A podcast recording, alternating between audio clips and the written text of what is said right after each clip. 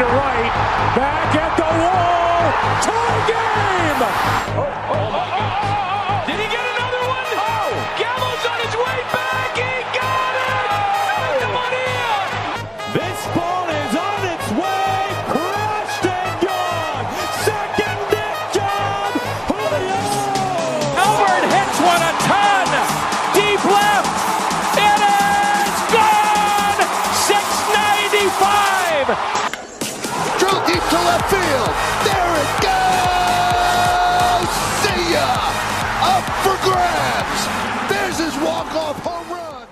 Herzlich willkommen zu einer Sonderausgabe von Bases Loaded und zwar dem Bundesliga-Spezial, Baseball-Bundesliga-Spezial natürlich, ja, Fußball-Bundesliga, da haben wir keine Ahnung von. Äh, wir bleiben beim Baseball. Und da sind wir heute zu viert und zwar die üblichen Verdächtigen, Markus, Matze Yes. und ich und ja, der, der Guru unter den Gurus im deutschen Baseball, würde ich fast schon sagen. David Wohlgemuth, äh, Trainer und bist du auch GM von den Steelers? Du bist alles in einer Person eigentlich, ne? Ja, bei unangenehmen Entscheidungen, ja. Ja. Der Mann, der Mann für die unangenehmen Entscheidungen bei den Hamburg Steelers. Äh, ihr kennt ihn auch schon, er war auch schon öfter äh, bei uns zu Gast. David Wohlgemuth, herzlich willkommen. Schön, dass du hier bist. Ja, moin, danke für die Einladung. Danke, dass du gekommen bist. Und äh, wir haben äh, ja hatten den einen oder anderen. Wir wollten das halt eigentlich anders lösen. Jetzt äh, machen wir es so und es gibt eine, eine äh, Bundesliga-Spezial, wo wir nur über die Bundesliga sprechen. Und wir haben natürlich auch noch einen Bundesliga-Neuzugang quasi. Der macht noch seine Reha, aber ist aktu hat bei den Bonn Capitals unterschrieben. Und ähm, ja, Markus, äh, möchtest du uns mal kurz, bevor wir dann später zu euren genauen Funktionen etc. Äh, und zu euren Teams kommen, kurz sagen, was du denn äh, bei den Bonn Capitals genau machst jetzt? Ja, also ich bin offiziell als Stützpunkttrainer äh, eingestellt. Wir haben ja in Bonn, ähm, wir, sind ja Bundesstützpunkt oder Bundesleistungsstützpunkt und äh, haben einen Bundesstützpunkttrainer, das ist der Clemens Cicciotti und mich als Stützpunkttrainer dazu. Und wir leiten da Training von U10 bis erste Bundesliga zu Nationalmannschaftstrainings und ja, ist schon äh, eine, eine ziemlich volle Woche, sage ich jetzt mal. Aber du bist nicht aktiv äh, eingeplant als Pitcher. Ja, Plan ist, wenn meine Reha so läuft wie, wie auf Papier, dann werde ich wahrscheinlich in den Playoffs wieder spielen dürfen und dann hoffentlich in der Nationalmannschaft Ende des Jahres. Kurze technische Geschichte. Kannst du dein Mikro näher zum Bildschirm machen? Weil ich glaube, du warst eben, warst du, warst du mit dem Kopf hinten und hat man dich viel besser gehört, als du, wie du dann nach vorne bist. Ah, okay, klar. So Als du besser? dann, ja, wenn du dich dann wieder normal Viel hin, besser. dann glaube ich, dann fängt deine Stimme besser ein. Weil, Ah, ja, okay, okay. ja, jetzt bist du viel klarer und mit weniger, äh, wie nennt man das? Hall. Echo. Echo, danke, Echo. Echo. Echo Fresh. Ähm, okay, also es könnt, könnte sein, aber muss natürlich auch erstmal gesucht werden. Ne? Genau, genau. Geht hauptsächlich darum, dass ich äh, ja meine Reha absolviere. Okay, okay. Ich würde direkt mal Markus fragen, was seine inoffizielle Posten dann ist, wenn er sagt, das ist sein offizieller Posten. Nein, nein, also mit, mit offizieller Post, ja, das ist schon, schon eine gute Frage. Offiziell und inoffiziell, äh, dadurch, dass ich halt selber noch 16 bis 20 Stunden die Woche trainieren muss, äh, wird das halt alles so ein bisschen zusammengepackt. Ne? Ich habe 40 Stunden, die ich als Stützpunkttrainer arbeite, dann habe ich 10 Stunden die Woche, die ich selber Physiotherapie mache und circa 8 bis 10 Stunden die Woche Fitness und Werfen. Also ich sage das immer so als offizielle Rolle, weil das halt mein, mein Titel ist. Ähm, aber dazu kommen ja noch wir, bis zu 20 Stunden meines eigenen Trainings oder eigenen Trainings, die ich natürlich auch bei den Capitals als Bonn Capital absolviere. Also Ja, so 60 Stunden die Woche kommen da schon rum mit meinem eigenen Training. Wie wird, blöde Frage, äh, eher jetzt aus, aus, aus äh, Profisportler-Sicht, äh, bist du, wird es dann von den Bond Capitals oder übernimmt es deine Versicherung oder wie, wie läuft das, deine Reha quasi? Ja, meine Reha wird äh, komplett von der, also es ist eigentlich immer so, dass wenn du dich in der Minor League oder Major League verletzt, dann wird deine Reha ja normalerweise vor Ort von der MLB-Organisation übernommen. Äh, aber für Spieler aus dem Ausland ist es so, dass die ähm, im Endeffekt alle Kosten für mich übernehmen. Also wenn mein Physio in Deutschland sagt, er kriegt 100 Euro die Stunde, dann kriegt der zwei Stunden pro Tag, fünfmal die Woche für 52 Wochen 100 Euro. Also die Tigers, genau, die zahlen dann einfach monatlich eine Pauschale. Ich trage dann ein, jeden Tag, wenn ich da war, mit einer Unterschrift, dass ich halt zwei Stunden vor Ort war, äh, Montag bis Freitag. Und dann kriegt er am Monatsende quasi eine Überweisung für die Stunden, die ich da war. Und das über immer ein Jahr, weil Tommy John ja äh, 12 bis 16 Monate ist, aber deine Reha darf nur zwölf Monate von der Mannschaft übernommen werden. Okay. Okay, verstehe. Alles klar. Die, kümmern, die kümmern sich schon gut. Okay. Das, ist ja, das, ist ja, gut. Dann äh, da können wir ja auch nochmal dann da in, in einer normalen Folge drauf kommen, wenn es um die Amis geht. Heute geht es aber um die deutsche Bundesliga und äh, da würde ich gerne einfach erstmal Grund auf, weil Mats und ich sind ja eher die Ami-Sportler und äh, natürlich, da ich auch bei den Steelers schon ein bisschen mitge mitgemacht habe und so, bin ich jetzt nicht komplett aufs Hirn gefallen, aber für uns und auch nochmal für alle, die auch vielleicht nicht so mit der Baseball-Bundesliga äh, bewandert sind, mögt ihr, wer auch immer von euch äh, Lust hat, nochmal kurz sagen, wie ist die Bundesliga aufgebaut, wie viele Teams, äh, wie schauen die Playoffs aus und äh, wann ist die Meisterfeier der Steelers? Wenn die Meisterschaft äh, stattfindet, bist du auf jeden Fall schon mal eingeladen äh, als Mitglied der Hamburg Steelers. Äh, nee, also die Liga äh, ist äh, aufgestellt. Ich glaube, dieses Jahr ist es sehr besonders, weil im Norden sind nur sechs Teams vertreten. Ähm, in der Regel waren es eigentlich immer acht Teams. Ähm, letztes Jahr waren auch schon sieben Teams. Dadurch, dass die Dortmund Wanderers jetzt auch zurückgezogen haben, sind es im Norden nur sechs Teams und im Süden hast du sieben Teams. Ähm, dadurch ist es auch ein bisschen im Spielplan ein bisschen anders. Äh, ich glaube, der Süden spielt eine normale Hin- und Rückrunde quasi, wie man es aus dem Fußball kennt, halt nur mit Doubleheadern oder mit Single Games Samstag und Sonntag. Und der Norden spielt dieses Jahr erstmals äh, ja immer drei Serien quasi gegeneinander. Ähm, das ist eine Neuerung auf jeden Fall. Ähm, und die ersten vier Teams aus jeder Liga kommen in die Playoffs und dann spielst du quasi über Kreuz, dass dann ähm, der vierte aus dem Norden gegen den ersten aus dem Süden spielt. Ähm, ich glaube, das ist so erstmal das Hauptding, was in der Bundesliga ist. Ähm, Neuerung zum letzten Jahr ist auch, ähm, das ist vielleicht eine Sache, die würde mich auch mal interessieren, wie Markus oder die Bonner das sehen. Ähm, letztes Jahr haben wir öfters noch äh, zweimal neun Innings gespielt, ähm, was aber sehr unattraktiv für die Zuschauer ist, ähm, weil du dann, keine Ahnung, sieben, acht Stunden schon mal am Ballpark verbringen kannst. In Hamburg ist das in Ordnung. Wir haben einen super Burger, klasse Bier, tolles Catering. Ähm, bei dem einen oder anderen Ballpark zieht sich das Ganze. Dadurch hat die Liga jetzt entschieden, dass wir Samstag und Sonntag spielen sollen.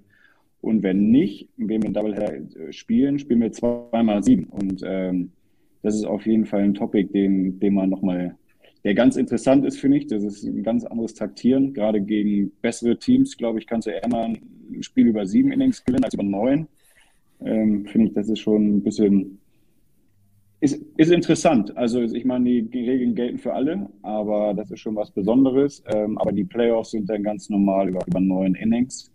Und ähm, ich glaube, was so ein bisschen das zeigt, ich jetzt gar nicht zu viel reden über die, über die, die Bundesliga oder als die Struktur, aber es zeigt, dass du jetzt nur noch sechs Teams im Norden hast, dass diese Liga total ähm, sich gerade orientieren muss, weil es schon so eine semi-professionelle Liga ist. Du hast da Profis wie Markus Solbach, die vielleicht jetzt zurückkommen und da pitchen. Ähm, du hast Imports, du hast deutsche Spieler, die das fast hauptberuflich machen.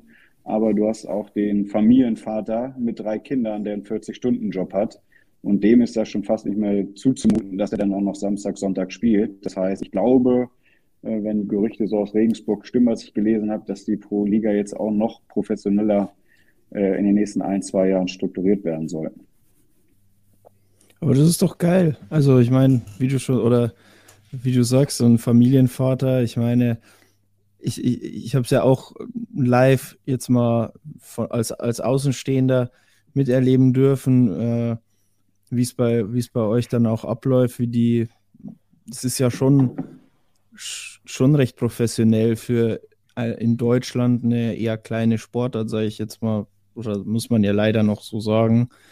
Ähm, aber dass das dann ein bisschen, ich weiß nicht, inwiefern es dann mehr äh, professionalisiert werden soll, kannst du ja auch nochmal, äh, oder könnt ihr nochmal was dazu sagen, wenn ihr da mehr wisst, äh, weil, wie gesagt, es macht ja nur, auch nur Sinn, wenn das natürlich auch dann, äh, ja, sag ich mal, dem, dem Familienvater zugutekommt oder dann eben auch Imports etc. Ja, also ich glaube, wenn wir den nächsten Schritt in Deutschland machen wollen, dann müssen wir es machen. Ähm, ich glaube aber da einfach, dass da die Strukturen auch in der Liga besser werden müssen. Ne? Also ich meine, diese, es, es gibt einen Grund, warum nur noch sechs Teams im Norden sind. Das sind enorme Kosten, die du hast. Und nicht nur das Spielerpersonal und Trainerpersonal, was du finanzieren musst. Ähm, fast alle Teams sind immer an ehrenamtlichen Helfern. Äh, äh, ja, brauchen wir, damit wir das Catering stellen können. Scorer, keine Ahnung, ob die über, also ob da überhaupt jemand was abrechnet. Äh, du brauchst Schiedsrichter, die Samstag und Sonntag äh, die Zeit haben. Und du hast halt auch enorme Fahrtkosten und auch Übernachtungskosten. Und ich glaube, wenn ich das alles so richtig verstanden habe, ich denke mal, Markus ist da auch nochmal gut involviert in der ganzen Geschichte. Aber ich denke mal, so ein guter Vorreiter oder ein gutes Beispiel ist diese European Football League, ähm, die dann einfach, also diese Liga soll dann vielleicht noch auf die Bundesliga raufgepackt werden, die ja erstmal gut läuft ich glaube einfach, dass du gut in der Struktur sein musst, weil es natürlich auch das ein oder andere neg negative Beispiel gibt, wie irgendwie eine Frauenfußballliga, die dann sehr weit auseinanderklafft zwischen ersten und letzten zum Beispiel. Ähm, und du musst es halt hinkriegen, trotzdem, dass die Attraktivität steigt, weil ähm, ich sage immer, wenn wir mit Hamburg den Doren spielen, das ist 30 Minuten entfernt, da haben wir mehr Zuschauer, als wenn, also jetzt sind die Bonner Meister geworden, aber auch Heidenheim ist mal öfters Meister geworden das interessiert hier keinen in Hamburg, wenn Heidenheim kommt. Das interessiert die bei Playoffs ist, aber nicht äh, in der regulären Saison, glaube ich, hast du nicht so viele Zuschauer. Da hast du dann eher die Derbys, die äh, interessanter sind. Deswegen ist das, muss man da einfach mit, mit gutem und klarem Kopf an die ganze Strukturierung rangehen, ähm, weil eine eingleisige Liga halt auch nicht immer gleich, die Qualität wird besser, aber die Frage ist auch, wie kriegen wir die Attraktivität hoch? Genau, also wenn ich dann noch was zusteuern kann, wenn wir auch über Zuschauer reden, wie du gerade sagst, wenn ihr aus Dorn oder also Dorn gegen Hamburg, Hamburg gegen Dorn spielt, dann ist es ja auch für die Zuschauer nur 30 Minuten. Das heißt, aus Hamburg können nach Dorn oder aus Dorn nach Hamburg natürlich auch alle Zuschauer mitkommen. Wenn wir jetzt zu euch fahren, vier Stunden, da kommen dann nicht so viele Bonner mit, ne? oder da kommen dann nicht so viele Heidenheimer mit oder umgekehrt, einfach weil das für die Zuschauer ja auch zu viele Kosten sind da wäre natürlich sowas wie eine professionelle Liga, die über einen Fernsehstream, also nicht über einen Livestream, sondern richtig über, keine Ahnung, den NDR oder WDR oder sowas ähm, übertragen wird, super interessant, damit halt auch einfach mehr Einnahmen durch Fernsehgelder oder sowas entstehen können. Ne? Also so, glaube ich, ist die Struktur schon, schon möglich auf Langzeit, aber im Moment, glaube ich, ist der deutsche Baseball noch nicht da, um so eine richtig professionelle Vollprofi-Liga zu machen. Ich glaube auch einfach, weil du sagtest, die European League of Football, du hast natürlich auch einen absoluten Football-Hype in Deutschland. Äh, mhm. Die haben natürlich dann auch äh, die Rechte bei Pro7 Max äh, bekommen und Pro7 Max überträgt das natürlich und im Livestream und so. Da muss man natürlich auch erstmal hinkommen, dass die, die breitere Masse natürlich auch sich für Baseball interessiert und ähm, dann kann man wahrscheinlich auch immer mehr in die Richtung gehen, dass dann vielleicht auch ein Fernsehsender oder ein Streaming-Anbieter irgendwie sagt, okay, dann, dann übertragen wir das. Ähm, ja, ich glaube, das ist, was ihr gerade sagt, sorry, dass ich noch ins Wort fahre. Ich glaube, das ist der erste ja. Schritt vom zweiten. Wenn du das hinkriegst, dass jedes Team einen guten Stream anbietet, ähm, dann kannst du auch wirklich Fernsehsender oder, keine Ahnung, The Zone oder was auch immer, you name it, ansprechen wenn du aber da den einen oder anderen Stream hast, die mit einer GoPro hinter der Homeplay das aufnehmen, kannst du die Liga halt einfach nicht verkaufen. Ne? Aber das ist ja alles noch Zukunftsmusik. Ich denke mal, dass wir vielleicht uns jetzt erstmal auf die Saison 2023 äh, fokussieren wollten heute wahrscheinlich. Aber ähm, ja, ich denke, es ist auch mal interessant, so ein bisschen den Ausblick zu gucken, wo, wo Baseball, wo wollen wir eigentlich hin, wo will der deutsche Baseball hin und wo sind wir gerade. Ähm, und ich glaube, dass das halt auch nochmal interessant werden kann die nächsten Jahre, dass Baseball einen Hype kriegt, mit einem guten Baseball-Podcast, den wir jetzt ja mittlerweile haben in Deutschland, endlich ähm, ähm, kriegen wir das wahrscheinlich auch besser promotet alles.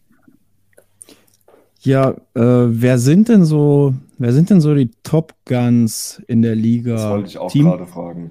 teamtechnisch, aber auch Einzelspieler. So, wer ist da vielleicht herauszuheben? Äh, sowohl grundsätzlich einfach gute, gute Spieler, würde ich jetzt mal sagen, als aber auch vielleicht irgendwelche jungen deutschen Talente, wo man sagt, ey, die sind gerade geil in der Entwicklung, die können vielleicht auch äh, den, den Sprung rüber nach Amerika schaffen. Hau raus, David. Ja, also ich glaube, die, die, die, die Top-Teams, also ich glaube, die Top-Teams, die, die haben sich so schon so ein bisschen etabliert. Äh, Bonn ist auf jeden Fall äh, im Norden, ähm, ja, seit mehreren Jahren jetzt das Maß aller Dinge gewesen, bis dieses Jahr, muss ich natürlich heute sagen. Ähm, und äh, im Süden ist, glaube ich, im Süden ist die Spitze ein bisschen, bisschen näher zusammen. Da sind äh, vor allem Heidenheim und, und, und Regensburg so die Top zwei Teams immer. Ähm, und dann die Plätze drei und vier sind da und fünf sind deutlich anders umkämpft als, als im Norden, würde ich mal sagen. Ähm, von daher, aber es wird oft gesagt, dass der Süden deutlich stärker ist. In, wie gesagt, in, in, der, in der komisches Wort, in der breiten Spitze ist das. Ähm, aber durch die Capital zeigt es ja auch, oder letztes Jahr hatten wir das Finale Bonn gegen Paderborn, zeigt auch, dass der Norden auf jeden Fall da äh, gegen anstinken kann. Ich finde immer, meine persönliche Meinung ist, dass der Norden komischerweise, Markus kann vielleicht auch mal besser beurteilen, der hat ja auch schon mal Meisterschaften fast im Alleingang gewonnen, ähm, dass der Norden eher eine Pitching-Liga ist, so kommt es mir immer vor. Und im Süden fliegen die Bälle definitiv besser und ist eher die, die, die Hitting-Liga. Ähm, so kommt es dann auch oft in den Playoffs vor. Ähm, also ich würde sagen, dass Bonn, Heidenheim, Regensburg, ähm, auf jeden Fall zu den Top-Favoriten auf die deutsche Meisterschaft wieder gelten. Und ähm, ich glaube, dass wir auch gerade einen sehr guten Job machen und äh, auf jeden Fall äh, ja, den zweiten Platz im Norden angreifen wollen. Und ich glaube, in, in den Playoffs musst du einfach denn die richtigen Leute heiß haben. Dein Bullpen muss verletzungsfrei sein. Das ist halt ein bisschen anders in Deutschland. Du hast halt nicht eine Starting Rotation von fünf Pitchern und, und sieben Jungs im Bullpen, sondern du hast meistens einen Starting Pitcher, äh, die guten Teams haben noch vielleicht ein bis zwei Reliever.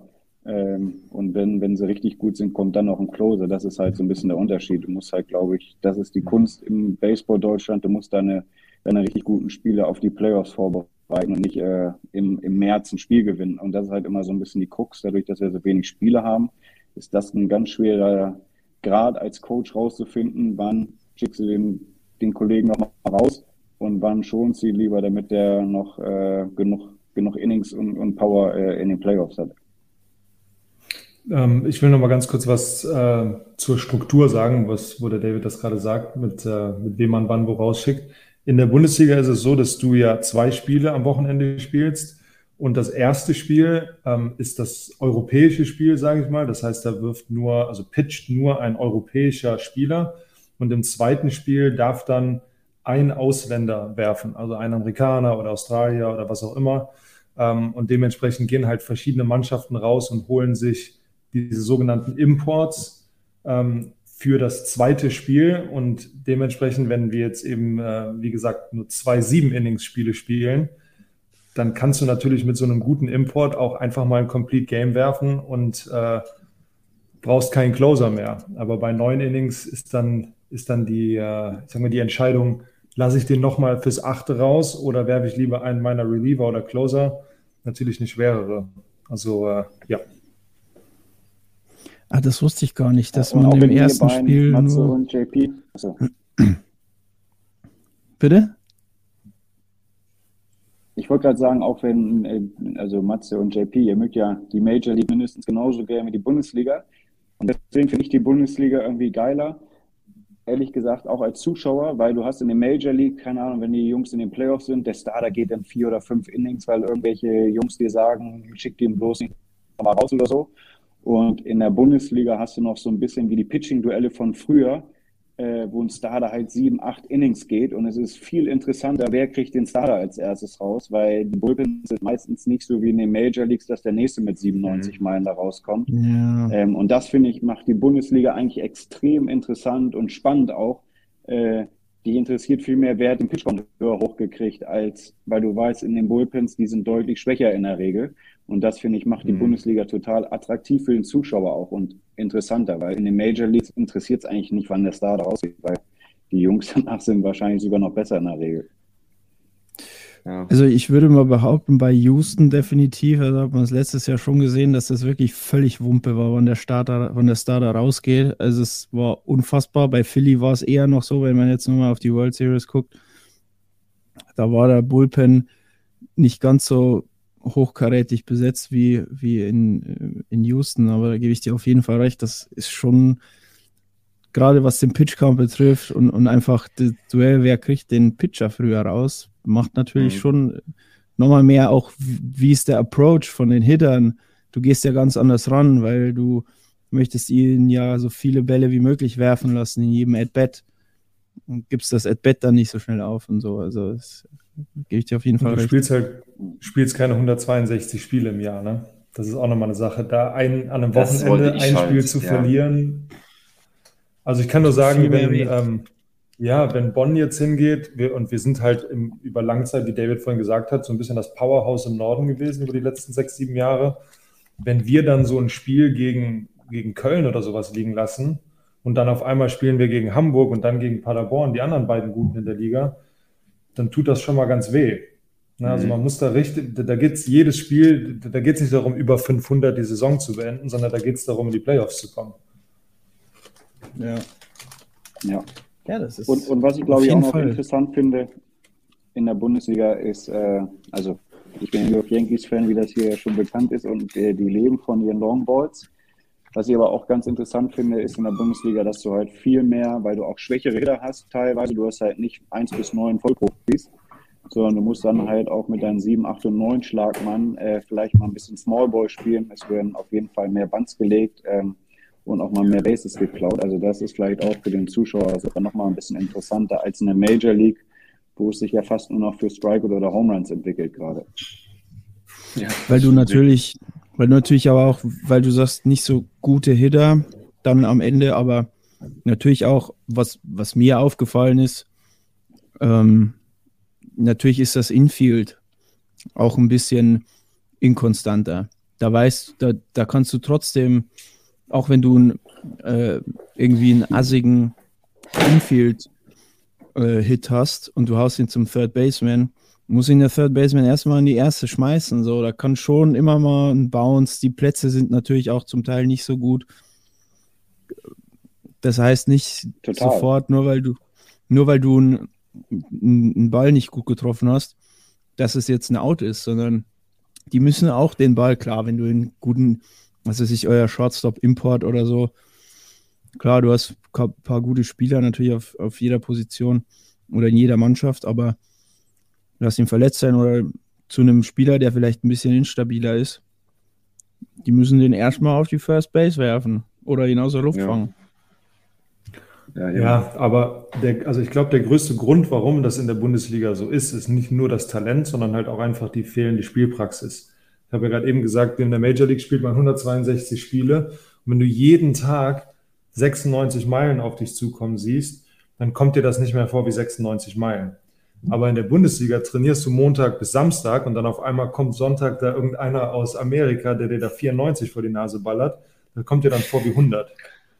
Ne? Und ja. dann dauert das halt auch einfach länger und dann irgendwann im sechsten, siebten Inning gewöhnt man sich dran, dann ist es schon fast zu spät.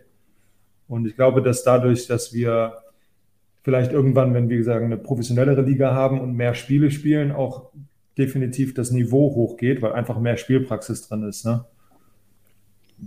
Ich weiß nicht, ob du das auch so siehst, David. Ja, total. Also und, und äh, was, Jay, was JP auch gerade meinte, ich glaube, was, was in Deutschland ist es auch ein Unterschied, wenn ihr in den Major Leagues Aaron Judge, wenn der einen Groundball, Routing Groundball haut, dann braucht ihr den nicht voll aushasseln. Ähm, Richtig, das wollte ich gerade sagen. Wenn der sieht, wenn Nolan Arenado an der dritten steht, dann weißt du, ja. der wirft den, der, der, der macht diesen Throw to First von 1000 Mal 999 Mal. Ja, ja, und mhm. unsere Jungs haben eine Woche Zeit, sich zu recovern. Ne? Also bis auf äh, JP zerrt sich auch eigentlich nie einer bei uns. Ähm, von daher. Ähm, das wird mir für immer nachhaften. Für immer wird mir das anhaften bleiben. Dass ich mich da Nein, gerollt und gestretched. Und im dritten Inning habe Baseball ist halt Zerrung. einfach ein harter Sport. Ich bin hart gelaufen. Ich bin die Bases hart gelaufen. Er kann schon mal ziehen. Das stimmt. Aber wenn man jetzt, aber, äh, jetzt mal. Die Bases auch ja. anders gelaufen als in den Majors, weil die Jungs werden dafür bezahlt, Bomben zu hauen und nicht einen Groundball auszuhasseln. So. Und bei uns, äh, gerade die Jungs, die so ein bisschen so schwieriger aussehen, ich finde, ich habe hier letzte Woche äh, Eddie Stommel getroffen vom Bonn, der jetzt auch nicht bekannt war für seine Home Runs. Ähm, aber der ist halt immer auf Base gekommen und war, war ein toughes Aus. Also der hat nie irgendwie Bälle anzauen, aber der weiß halt seine Rolle. Und wer ist total völlig uninteressant für Major League Team, weil der haut keine Home Runs. Aber in Deutschland findest du dann auch als Trainer Lösungswege, wie du solche Leute in deine Line-Up reinkriegst. Und brauchst ja dann zum Beispiel auch den einen oder anderen Import um ihn rum zum Beispiel und sagst, okay, der Stommel spielt super zwei, aber hat keine Power am Schlag. Also holen sich die Capitals jetzt nicht gerade den besten Second Baseman, der auch nur banden kann, sondern die holen sich dann eher den einen oder anderen, der den Ball mal ein bisschen weiterhauen kann. Und ich finde, das macht zum Beispiel so das Management-Ding oder Recruiting-Ding und Scouting-Ding in der Bundesliga auch total interessant, weil du quasi dein deutsches Team hast, deine deutschen Spieler, deine Homegrown Guys und baust dann nochmal mit drei oder vier Imports dazu. Und das finde ich ist auch total interessant, wenn man so ein bisschen mehr Inside-Wissen hat. Wer sind die Deutschen? Wo werden die Teams drumherum gebaut? Und das äh, finde ich ist auch nochmal ein ganz, ganz interessanter Punkt eigentlich in der Bundesliga.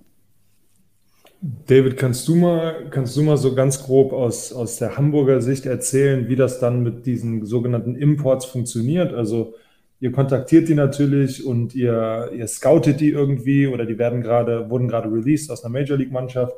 Aber erzähl mal, wie so der Werdegang ist und dann auch, äh, wie wohnen die, wie funktioniert das mit Transportation? Also was, was sind diese Imports eigentlich für den, für den Club? Ja, ähm, also erstmal, äh, die Hamburger, wir holen, waren immer sehr dafür bekannt, viele Imports zu holen. Ähm, das ist auch gerade eine Sache, gegen die wir gerade anarbeiten, weil wir einfach mehr auf deutsches Talent setzen können. Erst wollten, mittlerweile können wir es auch, weil wir da eine sehr gute Nachwuchsarbeit gemacht haben und den einen oder anderen Jüngeren jetzt hochgezogen haben. Ähm, genau, und das, was ich gerade sage, du guckst ja dein deutsches Team an, du, du weißt, auf wen du dich verlassen kannst. Ähm, wer dabei ist. Und dann, glaube ich, suchst du dir halt so meistens, äh, jedes Team sucht sich eigentlich einen Werfer fürs zweite Spiel.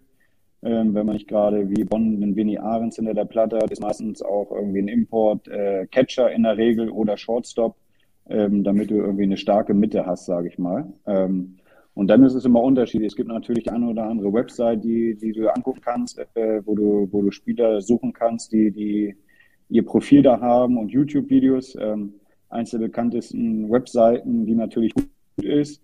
Ähm, aber da ist halt jeder Typ fragt sich, warum spielt er denn nicht in der Major League? Also wenn die Hälfte davon stimmt, müsste der eigentlich Triple A spielen. Alles andere verstehe ich sonst nicht. Ähm, ich glaube, da ist man auch manchmal sehr blauäugig und denkt, man ist der, der König der Welt und hat den richtigen gefunden ähm, und muss dann da eher der, so die, ah, wie soll ich sagen, das Schlechte suchen, um rauszufinden, warum ist er eigentlich available. Ähm, und was viele halt immer denken, oder es ist jeder Club macht es ehrlich gesagt anders. Wir haben das dieses Jahr oder auch die letzten Jahre, seitdem ich das hier bin, durchgedrückt, äh, dass die Importspieler halt hier nicht nur zum Spielen kommen, sondern die müssen mindestens dreimal die Woche auch im Nachwuchs mithelfen, äh, neben ihrem eigenen Training, ähm, helfen auch beim Platzbau mit. Also die sind nicht nur Spieler, sondern sollen die ganze Organisation auch verbessern. Äh, wenn du mal den einen oder anderen Promo-Gig hast äh, in der Stadt oder so, sind halt auch die Importspieler einfach die Leute, die dann auch Zeit haben. Und es ist auch einfach cool, wenn ich jetzt mit, kind, mit den Kindern an der Schule arbeite und echter Amerikaner ist dabei, ähm, kommt es natürlich viel cooler rüber, als wenn, wenn mhm. da zwei Deutsche sind und die erzählen, wie Baseball geht. Ne? Das ist, es ist einfach so. Und äh, ja, bei uns, ich glaube, es ist relativ ähnlich bei jedem Team. Also als ich in Doren war zum Beispiel, haben die immer bei Gastfamilien gewohnt. Hier in Hamburg äh, gibt es eine Wohnung, wo die sich äh, eine Wohnung zusammen teilen. Ähm, ja, die können mit dem Fahrrad zum Platz kommen oder mit dem Bus zum Platz kommen. Das dauert jeweils zehn Minuten, egal äh, was, welche, welchen Transportweg die sich äh, entscheiden. Ähm, genau, und dann sind die halt morgens im Gym, haben mittags ein bisschen vielleicht Fieldwork und sind dann nachmittags im Nachwuchsbereich, wo dann der normale Arbeitnehmer halt noch arbeitet. Das ist dann halt so ein bisschen auch der Job der Imports. Jetzt habe ich gerade eine Frage. Gibt es so ein Limit, ein Import-Limit quasi, wo festgeschrieben ist, wie viele maximale Imports gleichzeitig auf dem Feld stehen dürfen oder so?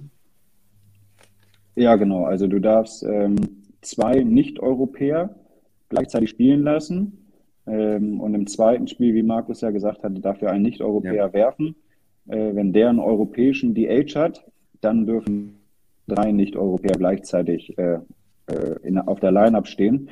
Aber du kannst in der, also du könntest theoretisch 15 Amerikaner haben, aber es dürfen halt nur drei beziehungsweise zwei gleichzeitig spielen. Ne? Und ähm, ja, das ist halt auch immer interessant, finde ich, weil du dann halt natürlich, du guckst dann, oder ist es oft dann so, so ein bisschen Standard, dass du geguckt hast, es gibt Amerikaner mit italienischen Pässen, die die da irgendwie dem Flohmarkt gewonnen haben oder so.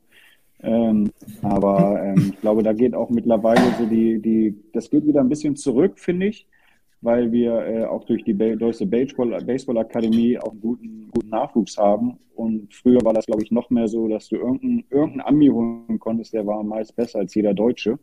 Ähm, aber mittlerweile sind die Deutschen so gut auch, dass du schon sehr ausgewählt das machen sollst. Und ich finde, der Trend, der gerade so passiert, ist ganz gut, dass man eher einem deutschen Spieler vielleicht ein bisschen Taschengeld gibt und der sich ein bisschen mehr auf Baseball fokussieren kann, als dass du den einfliegst, eine Wohnung mietest, der muss sich um Visum kümmern und es ist viel mehr Kopfschmerzen, als dass du vielleicht im Deutschen mal sagst, komm hier, du kriegst eine Fitness-First-Mitgliedschaft und kriegst nochmal ein bisschen Taschengeld und dann machst du, keine Ahnung, nur noch 30 Stunden und kannst die, die 10 Stunden, die du jetzt sparst, äh, ein bisschen mit Baseball verbringen.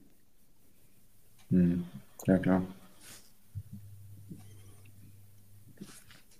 Und wer sind denn äh, so die, die Top Guns, die Spieler, die Top-Spieler Baseball?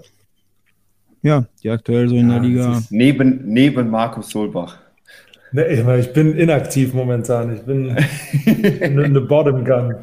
Ähm, ja, aber so, zum, nee, zum aber, so die, die, die Top-Spieler, aber auch ja. so die Top-Nachwuchsspieler, wo er vielleicht das hey, das sind jetzt Deutsche, die, die auf dem Sprung sind. Ja, also du hast, ähm, ich sage jetzt mal, dadurch, dass die meisten, ich würde sagen fast sogar 95 Prozent der deutschen Nationalspieler auch in der Bundesliga vertreten sind. Du hast momentan eigentlich nur, ähm, ja, du hattest eine Zeit lang nur Max Kepler, Niklas Rimmel und mich. Und jetzt haben wir noch ein, zwei andere, die nach Amerika sind. Aber dadurch hast du halt alle Nationalspieler äh, in Bundesligamannschaften vertreten. Und die sind natürlich oder sollten ja eigentlich die Top Guns sein. Ne? Also wir haben in Bonn, ich glaube, sieben Nationalspieler. Dadurch sind wir natürlich auch immer oben mit drin. Äh, ich weiß nicht, wie das in Hamburg ist. Ihr hattet ja auch lange den Simon Bäumer äh, als, als großartigen Nachwuchsspieler. Haben. haben immer noch, ja, dieses Jahr, ja. Der war aber auch eine Zeit lang auf dem College, ne? Ja, genau. Der hat jetzt zwei Jahre, drei Jahre College gespielt zum Beispiel. Genau. Das ist übrigens auch was, was, äh, was Bonn sehr anstrebt, ist, dass wir die Spieler versuchen, halt auch den schulischen Weg ins, ins Profi-Baseball zu bringen. Also, dass wir sagen, uns ist es wichtig, dass ihr nach Amerika geht, in College und da zwei, drei Jahre spielt, um dann eventuell die Chance zu haben, zu gedraftet zu werden. Und wenn die wiederkommen, dann haben die natürlich einfach mal zwei, drei Jahre amerikanische College-Baseball-Erfahrung und sind dadurch natürlich nochmal eine große Unterstützung. Wollte ich gerade sagen. Wobei das ja auch ein Phänomen ist, bevor ich vielleicht die Antwort von JP nochmal beantworte, zumindest äh, glaube ich, ist, dass auch interessant ist, auf welche Superstars man hier achtet und wie gut manche wirklich sind ähm, dass, dass, dass ja du, Markus, einer der wenigen warst, die wirklich lange auch in Amerika gespielt haben. Du hast natürlich auch viele Ups und Downs und äh, hast dich da durchgebissen. Aber ich finde, es war schon sehr auffällig, dass richtig gute deutsche Spieler in den Minor Leagues nicht so klar kamen. Ne? Ähm, ich glaube, weil das dann halt auch ein ganz anderer Tobak ist und man überhaupt nicht darauf vorbereitet sein kann. Also ähm, ich habe ja lange auch mit Daniel Thieben oder so mal gesprochen und der kam dann von einem ganz familiären Umfeld und hat mit seinen Kumpels gespielt und dann kam der in die Minor League und hat gemerkt, das ist hier Business. Hier geht es nicht um meinen Kumpel heute Abend, ich spiele noch eine Playstation, sondern ich will deinen Job haben. Und zur Not pinkel ich dir in die Schuhe. Hauptsache, ich krieg den Job. Und äh, ich glaube, das ist dann halt auch der viel bessere Weg. Weil wenn du so gut bist, dass du Profi werden kannst, dann schaffst du es auch aus dem College aus Amerika. Von daher ist das, glaube ich, auch ein, ein guter Ansatz, ähm, das zu wählen. Ähm, und die Jungs fallen auch nicht in so eine riesen ja, in, in so ein Riesenloch, weil wenn du in der Minor Leagues rausfliegst, dann kommst du nach Deutschland. Du hast in der Regel überhaupt nur deinen Realschulabschluss gemacht oder so. Ähm, vielleicht noch dein Abitur, aber die Leute haben keine Ausbildung, nichts und leben natürlich den Traum und kommen nach fünf, sechs Jahren her und fallen in so ein Riesenloch. Und da ist der ein oder andere gute deutsche Baseballer schon versackt, würde ich sagen. So, ne? Ähm, ja. Den einen oder anderen, der jetzt Ja, nicht mehr Top- spielt. ja, also eine Menge leider. Ne? Ähm, Ja. also das ist halt echt traurig. Ähm, ja, und sonst, ich glaube, die, die, die, die Topstars äh, sind natürlich leider noch der ein oder andere Importspieler, aber ähm, es gibt schon richtig, richtig gute deutsche Spieler. Ich glaube, vor zwei Jahren hat der Sean Larry, äh, deutscher Nationalspieler, die Home Runs angeführt im Süden äh, und da war die Konkurrenz sehr hoch, ähm, was sehr, sehr, sehr gut war. Ähm, ich finde, dass der, der Catcher von den Bonn Capitals, Vinny Ahrens, ist gibt keinen besseren Catcher in der Baseball-Bundesliga, kein Amerikaner, kein nichts, ist, ist besser als der Typ. Ähm, ähm, das ist zum Beispiel einer, wo Ja, ich sage, keinen Rutschman der deutschen Baseball-Bundesliga. Ja, richtig. Nee, aber wirklich, ich meine, der Typ kann von rechts und links schlagen, der wirft jedes Mal den Ball zum zweiten Base. Äh, ich meine, keine Ahnung, wie Ist auch noch die Switch-Hitter? letzten zehn Jahre. Oh, Ja. Das ist wirklich Ja, der richtiger Lustige, Adley. Das ist, Lustige. Geschichte dazu. Der hat bis vor ungefähr fünf Jahren von rechts gehauen und hat dann irgendwann aus Spaß gesagt, boah, ich will, irgendwie klappt das von rechts nicht so, ich will mal gucken, wie es von links ist und hat angefangen, einfach Bomben zu hauen. Also richtige Bomben. Und seitdem ist er Switch-Hitter. Und da es viel mehr Rechtshänder in der Liga gibt als Linkshänder, hat er halt auch viel mehr Praxis mit links bekommen. Und der hat eine Power von links, das ist unglaublich. Hätte der das als sechs-, siebenjähriger angefangen, wer weiß, was daraus geworden wäre. Wahnsinn. Wir haben äh, noch Titus. Titus von Kapf, ist ein, ist ein junges Talent, äh, 21, ist jetzt gerade nach Bonn gewechselt. Ähm, hat jetzt letztens, gestern sein ersten, das erste Mal 90 geworfen in einem Bullpen. Und den kriege ich auch noch auf 93. Der wird auf jeden Fall, ja, ja, das ist, das ist ein großer Teil von meinem Job, wo, wir eben drüber geredet haben. Die Pitcher noch mal so ein bisschen den Ticken haben jetzt beim Niklas Rimmel, ich glaube, von 88 im Bullpen ausgetoppt zu 94 im Bullpen ausgetoppt, habe ich den im Winter gekriegt. Also mal eben Wow. sechs Meilen in drei Monaten drauf. Ähm, aber Titus ist auf jeden Fall einer, es ist so ein Must-Watch dieses Jahr. Sascha Koch haben wir, ach, wir haben, da kannst du alle Namen nennen. Das sind alles krasse Spieler. Dazu habe ich eine interessante Frage. Wo würdest du sagen, wenn du jetzt gerade sagst, du bringst die Jungs dazu, mal über Winter 6 mph schneller zu werfen? Ist es mental oder ist es ähm, Bewegung? Also sprich, wie viel mph sind mental rauszuholen und wie viel mph, wo du wirklich sagst, okay, hier muss, das sind quasi Technik. Ja, ich glaube, ähm, wenn wir bei jemandem wie dem Niklas Rimmel, der ist ja jetzt Vollprofi in Amerika, seit fünf Jahren bei den Minnesota Twins, ähm, bei dem war einfach das Problem mehr, also ja, mental, aber das Verständnis von, wie kriege ich meine Kraft, die ich habe im Fitnessstudio, auf diesen Mount gesetzt. Also der hat, er hat es zum Beispiel nie hingekriegt, er konnte äh, 225 Kilo deadliften ohne Probleme, konnte aber im Bullpen nicht härter als 88 werfen und das hat irgendwie nicht so Mhm. zusammengepasst. Und bei jemandem wie ihm gehe ich dann hin und versuche halt einfach rauszufinden, wie ich ihm beibringe, das, was er gut kann, halt auch auf dem Mount umzusetzen. Also du hast natürlich immer die Leute, die äh, die Mechanical Issues haben, weil sie lange ohne Trainer waren oder weil sie in der falschen Mannschaft keinen Trainer hatten. Ähm, aber meistens sind so ganz, ganz kleine Verständnissachen, äh, Ja. warum, also wenn ich dir zum Beispiel sage, ein ganz, ganz, ganz blödes Beispiel, ja, stay back, ne? also bleib Mhm. hinten. So, da denkt sich, ja, was heißt das denn? Ich verstehe das nicht. Sagen mir seit zehn Jahren, sagen mir jeder Trainer, ich soll hinten bleiben. Aber wo ist denn hinten? Und ich versuche dann diesem Spieler das Gefühl zu geben, was ich ihm überhaupt beibringen möchte. Und da gibt es halt Werkzeuge für, wie so sogenannte Core Velocity Belts, die du umschnallst, um dem Spieler halt in bestimmten Ecken von seinem Körper das Gefühl zu geben, in welche Position er überhaupt rein muss. Ähm, Also würdest du sagen, am Ende des Tages ist es wirklich ein Mix aus Technik und auch ja. mental. Natürlich, also ähm, mental will jeder junge Spieler in Deutschland Feste werfen. Ne? Mhm. Aber die müssen halt auch erstmal verstehen, wie das funktioniert, um es dann umzusetzen.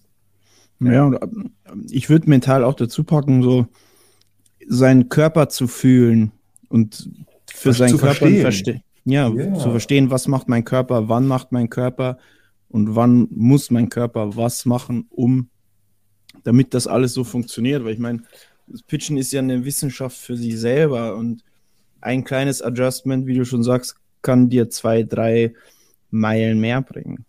Ja, ich kann euch nur ein Beispiel geben. Ich mache jetzt, seitdem ich in Bonn bin, ähm, mit jeder Mannschaft, egal in welcher Altersklasse, Neuroathletiktraining, wo es hauptsächlich darum geht, dass du deinen Körper in, ich sage jetzt mal, Raum und Zeit verstehst. Also viel mit visuellen Sachen, äh, viel mit verschiedenen Farben, die auf einen zukommt und man muss einmal die Augen zu haben, Augen auf, man muss in verschiedenen Positionen sein, einfach um ein Verständnis dafür zu haben, wo ich überhaupt gerade bin und was mein Körper macht. Und äh, das hilft auf jeden Fall schon vielen auch. Das kann jedem Infielder helfen, Groundballs zu fielden, weil er halt ein viel besseres Verständnis dafür hat, wo sein Handschuh ist, äh, jedem Schlagmann, wo der Ball endet, wo sein Schläger am Ende ist. Also so, so Neuroathletik sind so Sachen, wo Baseball in Deutschland noch ganz weit hinterherhängt. Ist beim Fußball bei euch ja wahrscheinlich auch ein großer Teil, ne? Also ich bin ja ein großer Fan davon, schon immer gewesen. Ähm, es wird aber im Fußball weiterhin sehr viel abgelehnt von sehr vielen Spielern, weil die sagen, was soll ich damit mit dem Firlefanz, das bringt mir nichts. Ähm, aber am Ende musst du halt anderweitig trainieren und musst natürlich, weil sich auch alles verändert. Wir gucken viel, viel öfter ins Handy, in Laptop, in Fernseher rein und unser Verstand verblödet halt einfach. Und ich glaube, deswegen äh, brauchst du das viel mehr. Wenn ich mir denke, früher als Kind, ich habe, warum hätte ich denn Neuroathletiktraining gebraucht? Ich war den ganzen Tag draußen und habe gespielt und habe vielleicht in der Woche fünf Stunden Fernsehen geschaut. Das hat mich nicht beeinflusst. Aber du warst ja ständig draußen und hast immer, was immer auf Sendung und hier und da du und hattest, tralala. Du hattest kein Handy, wo du 24-7 nee. dranhängst. Null. Du hattest kein Handy. Ja. Bis, bis ich 14 war, 15 war, hatte ich kein Handy und dann auch kein Smartphone, wo du nur drin hängst und, und alles gucken kannst. Und jetzt glaube ich mittlerweile, ich merke es auch selber, ähm, dass, dass, dass ich einfach äh, das noch mehr brauche. Also wir hatten einen Komp, das war das einzige Mal, wo wir einen, äh, Neuroathletiktrainer fix angestellt hatten beim FCK äh, unter Norbert Meyer. Sieht jetzt einem Norbert Meyer, der eigentlich sehr oldschool ist, überhaupt nicht ähnlich. Ähm, der hatte aber seinen eigenen Neuroathletiktrainer mitgebracht. Und mit dem haben wir gearbeitet und ich und noch ein, zwei andere waren die einzigen, die das genutzt haben und alle anderen haben gesagt, äh, ja, was soll das? Und auch unser Torwarttrainer, und normalerweise sind Torwarttrainer ja sehr open-minded. Äh, der Torwarttrainer da, äh, der Gary hat aber gesagt, oh, soll ich mit dem Kindergarten da für Elefants? Das könnt ihr machen, wenn ihr, wenn ihr alt seid, aber das wird bei mir da. Ja, der Gary. Aber David, kannst du mal erzählen, wo wir gerade über Training reden, wie viel du als, ich sage jetzt mal, Manager von der ersten Bundesliga-Mannschaft im Baseball auch selber noch hands-on mit den Spielern machst? Oder bist du eher so derjenige, ich bin für die Organisation, ich bin für die Spielentscheidungen da und meine Trainer, die mit den Infieldern arbeiten, die sind separat. Oder machst du selber auch noch viel? Es ist, geht immer ein bisschen, bisschen unterschiedlich. Ich glaube, ähm, es kommt immer auf die Spieler drauf an. Dadurch, dass wir hier auch unsere Elbakademie haben, ähm, machen wir natürlich da noch viel mehr Coaching, würde ich sagen. Ähm, und in der Bundesliga kommt es ein bisschen drauf an. Ich denke mal, das ist ähnlich bei euch, dass du einem jungen Spieler noch viel mehr hilfst und mit dem auch dich privat mal triffst und, und unter vier Augen was machst, äh, bisschen mehr im Cage mit ihm verbringst oder äh, mit ihm auch nochmal das ein oder andere Detail mit den Groundballs besprichst. Ähm, wir haben aber natürlich auch Leute, die spielen irgendwie schon seit 25 Jahren drittes Base. Ähm, da ist es, glaube ich, eher, dass du dann die gute Mischung haben musst, dass du einfach ein guter Manager sein musst, dass du, dass er weiß, er kommt in ein organisiertes Training, äh, weiß, dass er seine Zeit nicht vergoldet beim Training, wenn er zum Training kommt. Ähm, das ist, glaube ich, denke ich mal, bei euch ähnlich, dass, dass da halt, dass es ein bisschen Unterschied ist, dass du auf der einen Seite Manager bist und auf der anderen Seite einer bist, der auch viel teachen muss oder teachen will. Ähm, da kommt es immer ein bisschen drauf an, wie, wie dein Kader strukturiert ist, glaube ich. Ähm, jetzt gerade sind mehr deutsche junge Spieler hier, also es ist mehr Teachen gerade. Wenn viele Imports und ältere Spieler da sind, dann ist es auch einfach ein großer Teil, geht dann ins Management quasi. Ja. Dazu vielleicht ganz interessant, äh, David, könntest du uns mal so sagen, wie so ein typisches Training bei einem Bundesliga-Verein aufgebaut ist? Also beim typischen weiß ich nicht. Ich kann dir sagen, wie wir trainieren in letzter Zeit. Also, Ich, ähm, ich hole mir mal einen Stift jetzt- und einen Block. Ja, jetzt heute haben wir trainiert. Äh, das Gute ist ja, wir haben immer noch kein Flutlicht. Äh, wir sind ja gerade im Kampf mit St. Pauli über unseren Platz behalten. Das heißt, das ist halt auch was deutsche Trainer, sorry, bevor ich deine Frage beantworte, ist auch in Deutschland ganz interessant ist. Wir müssen viel kreativer sein, finde ich, als amerikanische Coaches, weil wir haben nicht die Gegebenheiten. Wir haben keine fünf überdachte Betting Cages und sechs Leute können Bullpen werfen, sondern ähm, du musst kreativ sein und was mein großes Ziel als Trainer ist, ist, sind, ist an erster Linie will ich, dass meine Spieler Spaß haben, weil ich glaube, das ist der Key für Erfolg und auch für guten Teamspirit. Die Jungs müssen mit Lächeln kommen und gehen. Ähm, und das zweite Ziel ist immer, dass alle aktiv sind. Ähm, dass du kein Training hast. Gerade im Baseball ist es immer so ein schmaler Grad zwischen, dann haut einer Betting Practice, 20 Leute stehen im Feld und fangen die Bälle. Ähm, so, das ist so ein, so ein nicht so gutes Training, würde ich einfach mal sagen. Ähm, aber ich glaube, und dann bauen wir unseren Trainingsplan immer ein bisschen anders auf. Dieses Jahr überlegen wir gerade, wie wir es zu Ende bauen. Äh, dadurch, dass wir jetzt mal Samstag, Sonntag spielen. Sonst war immer am Samstag unser Game Day, hatten dann den Sonntag schon als Off-Day sofort. Ähm, aber in der Regel haben wir jetzt letztes Jahr zum Beispiel dreimal die Woche trainiert, ähm, hatten dann, wie gesagt, oft sonntags frei, haben dann dienstags eher viel Defense trainiert. Das geht dann los mit dem Warm-up. Ähm, die Pitcher kommt immer darauf an, wie, wie viele Würfe die gemacht haben, ob die eher einen Light Long Toss werfen oder der ein oder andere maxt auch aus zum Beispiel, also wirft so weit wie er kann am Dienstag. Ähm, dann kommt es auch ein bisschen darauf an, es hat viel mit Kommunikation zu tun, ob der eine oder andere direkt wieder am Bullpen werfen will, weil er den Kopf einfach freikriegen will, weil er ein schlechtes Outing hatte. Einer, der neun Innings super geworfen hat oder acht, der ist dann nicht einer, der sagt, er müsste im Bullpen werfen, der fühlt sich gut, macht dann eher Armcare. Ähm, und dienstags haben wir dann sehr viel Defense trainiert einfach, wo der Hauptpunkt war, dass wir ähm, so viele Defense-Routine-Plays reinkriegen wie möglich im Training. Das kannst du mit verschiedenen Sachen machen. Meistens missbrauche ich dann immer die Pitcher zum Fango schlagen, dass sie, dass sie jeder einen Infeeder benutzen. Ähm, und dann hat ja jeder Infeeder äh, einen eigenen Fango-Schläger. Das heißt, die kriegen in relativ kurzer Zeit eine Menge Groundballs rein. Auch wenn der Arm vielleicht noch ein bisschen müde ist, können die trotzdem äh, eine Menge Groundballs fielen. Du kannst zwei Fangos fürs Outfield benutzen. Das heißt, die Outfielder können viele Flyballs fangen. Äh, Mittwochs haben wir dann leider den Platz nicht. Donnerstags haben wir meistens äh, ein Intersquad gespielt, also gegen uns selber. Ähm, und dann probiere ich immer ein bisschen kreativ zu sein. Entweder machen wir es ganz normal mit Live-Pitching, du kannst mal mit verschiedenen Counts anfangen. Ähm, ein, ein, ein super Tipp, den mir Maurice Willem mal gegeben hat, den ich leider nicht so oft umgesetzt habe, das Scoreboard anmachen, weil oft hast du das Gefühl, es ist nur ein Trainingsspiel. Ich glaube, auch Gewinnen muss geübt sein. Ähm, und freitags ist, glaube ich, bei jedem Team Happy Hitting. Also äh, dann nehmen wir BP aufs Feld. Ähm, die Pitcher machen noch PFPs und Picks. Da bin ich immer ein Riesenfan davon, dass sie es einmal in der Woche machen. Ähm, und dann üben wir so ein bisschen Band-Defense auch am Freitag, aber immer in einem spaßigen, in einer spaßigen Atmosphäre auch, weil das eher so ein bisschen öde und träge ist und eher taktisch. Aber ähm, wenn du einfach ein bisschen Spaß reinbringst und vielleicht ein bisschen Competition und äh, ja, du kannst auch mal viel mit, mit kleinen Wetten machen, mit kleinen Spielchen. Und gerade gute Sportler wollen halt immer gewinnen. Äh, muss ich euch, muss ich euch nicht sagen. Von daher, wenn man da so ein bisschen Competition reinbringt, dann kann das Freitagstraining auch ganz gut sein. Und dann spielst du ab jetzt Samstag und Sonntag. Freitagstraining kann ich nur bestätigen, macht sehr viel Spaß in Hamburg. Das Happy Hitting, da bin ich, war ich ein paar Mal Teil davon, bevor ich mich dann gezehrt habe. Ist geil. Macht Bock. Aber bei euch wird es ähnlich sein, oder Markus? Also unsere Akademie trainiert zum Beispiel noch jetzt gerade mehr im Fitnessstudio und, und, und werfen verschiedene Plyo-Ball zum Beispiel äh, ähm, und, und lernen auch ein bisschen ins Fitnessstudio reinzukommen. In Deutschland ist ja was anderes. Ich glaube, in der Highschool liften die alle mit 13. Hier, äh, wenn wir Fitness First mit 14-, 15-Jährigen sind, es erstmal Diskussionen, warum wir das machen und so weiter und so fort.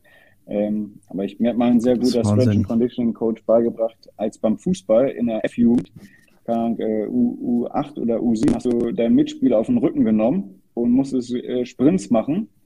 Äh, keine Ahnung, so ein Kind wiegt auch 35 Kilo, 40 Kilo, hat er aber eine Stange Eigentlich Wahnsinn. mit 20 Kilo.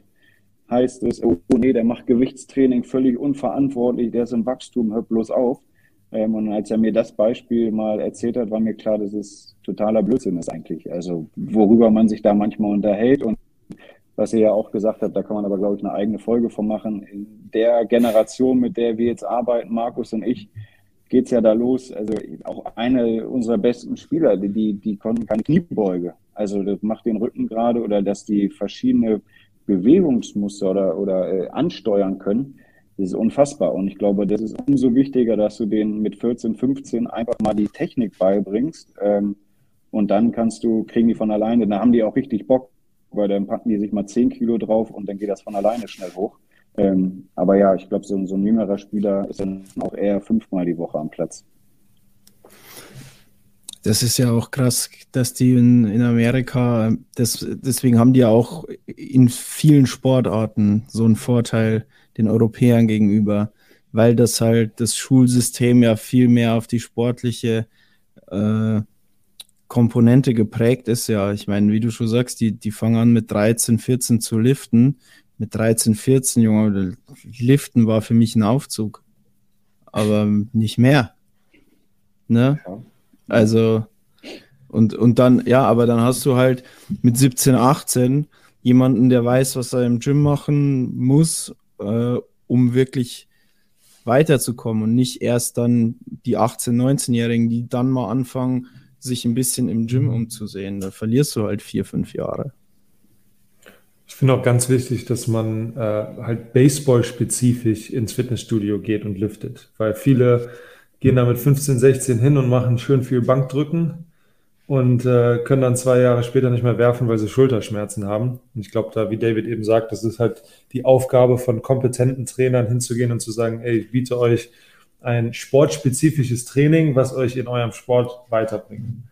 Und äh, wir machen das halt auch, dass wir montags und donnerstags eine Einheit im Gym machen mit denen. Ja, um, um, jetzt mal die Brücke wieder zur Bundesliga zu schlagen, ich finde, äh, dass das in Deutschland unfassbar sich verbessert hat, das Knowledge der Trainer. Äh, früher waren eigentlich immer mhm. Amerikaner die Head Coaches. Mittlerweile äh, haben wir es gut hingekriegt, dass viele deutsche Trainer hier sind, ähm, die sich das Wissen angeeignet haben ähm, und auch durch Expertise, durch Importspieler zum Beispiel, die dir mal Tipps und Tricks geben oder Ex-Profis, jetzt zum Beispiel Markus in, in Bonn. Ähm, das, das hat uns vor allem in Deutschland vorangebracht, weil früher, äh, als keiner, als, als wir da damals in der U15-Nationalmannschaft irgendwie B-Pool gespielt haben oder äh, mit 17, 18 selber in der Bundesliga gespielt haben, da haben wir, da musst du einfach alles selber machen und hast dann genau diese Sachen gemacht, wie so Markus erzählt hat. Du bist dann ins Fitnessstudio gegangen und hast dann eher so dich für den Beach vorbereitet als für die Saison, weil du auch gar kein Grundwissen hattest. Du hast einfach so gemacht und hast mal geguckt. Und mittlerweile kann man sagen, sind unsere Trainer so gut ausgebildet, dass man schon die richtigen Hinweise geben kann. Und ich finde, das merkt man auch ähm, durch die Erfolge jetzt in den Nachwuchsnationalmannschaften, äh, dass wir echt vorwärts kommen. Apropos äh, zur Saison hinarbeiten, wann geht sie denn los? Um hier nochmal kurz dahin anzu, anzuschwingen. Ähm, unsere Saison geht am 1.4. los. Ähm, wir haben ja sogar in ja, Hamburg, unsere auch. da darf ich ja auch mal Werbung machen, ähm, haben wir den Season Opener, wo wir noch ein Meet and Greet mit vielen vom Basis Loaded haben, wo wir dann noch später ins Hooters gehen dürfen. Also ähm, das wird auf jeden Fall eine richtig coole Geschichte, glaube ich. Äh, erster, vierter in Hamburg, aber ja, ich glaube, der Norden geht allgemein am 1.4. los. Der Süden hat schon das ein oder andere Night Game am 31.3.